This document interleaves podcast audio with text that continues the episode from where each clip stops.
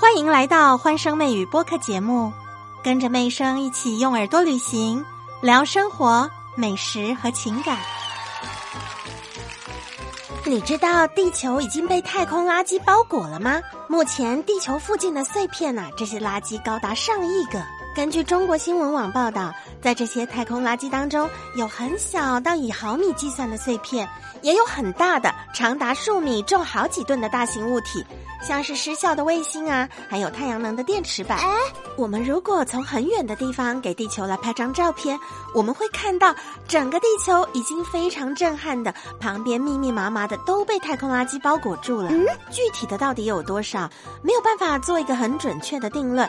不过目前在空间轨道当中，直径十厘米以上的太空垃圾啊，超过两万个；直径介于一厘米到十厘米中间的有数十万个；小于一厘米的可能到达上亿个。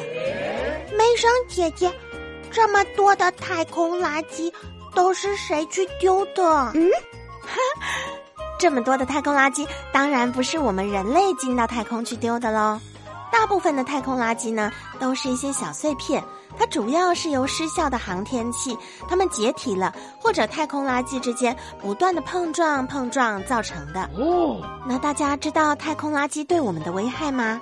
这些大大小小的太空垃圾呢，不管它的数量多少，如果在碰到航天器的表面的时候，都会造成损害。越大的太空垃圾跟航天器发生碰撞，可以让航天器改变位置，甚至改变它的轨道。刚刚说的都还是比较轻微的状况。当太空垃圾的能量大的时候，它有可能会把航天器表面穿透。那这个时候呢，航天器会很危险，有可能会发生爆炸。太空垃圾如果再进到大气层，没有被烧毁，那么会对地面上产生很大很严重的威胁。尤其是以核能为动力的航天器，它坠落的时候，后果会非常严重。在二十世纪七零到八零年代，苏联有一个核动力卫星，就曾经因为失控，它坠毁在加拿大，产生了很严重的后果，也造成大家很大的恐慌。哦，一般人对航天还有天文科学不熟，都会把处理的方法想象的很简单。诶，那太空垃圾那么多，我们就去把它收集起来处理掉就好啦。哎，不过呢，要靠近它们，需要不断的改变轨道，因为这些太空垃圾其实它们都处在不同的轨道上，变换轨道的成本是非常高的，它需要消耗推进剂，所以这样的方法呢，没有办法大批量的来处理太空垃圾。梅生姐姐，可是如果地球都被太空垃圾包住，那我们不处理，岂不是来不及看不到太阳了？嗯，科学家当然是有一些方法的喽。那妹生来跟大家说一说。首先，第一个叫菌丝卫星。目前航天人员他们在研究一种由菌丝纤维制成的新型卫星。哦，这种材料它有一些特点，很坚韧、耐热、耐寒，很轻，而且很环保。不过整个技术还不成熟，也有一些可能的缺点。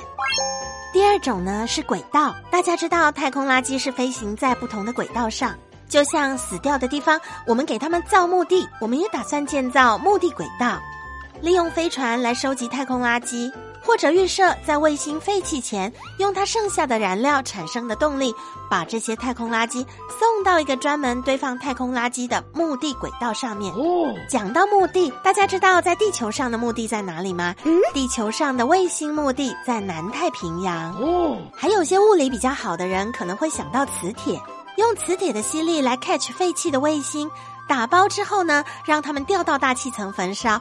哎，想的比较简单。不过太空垃圾的飞行速度一般都在每秒三到七公里，所以要靠磁力去 catch 它们。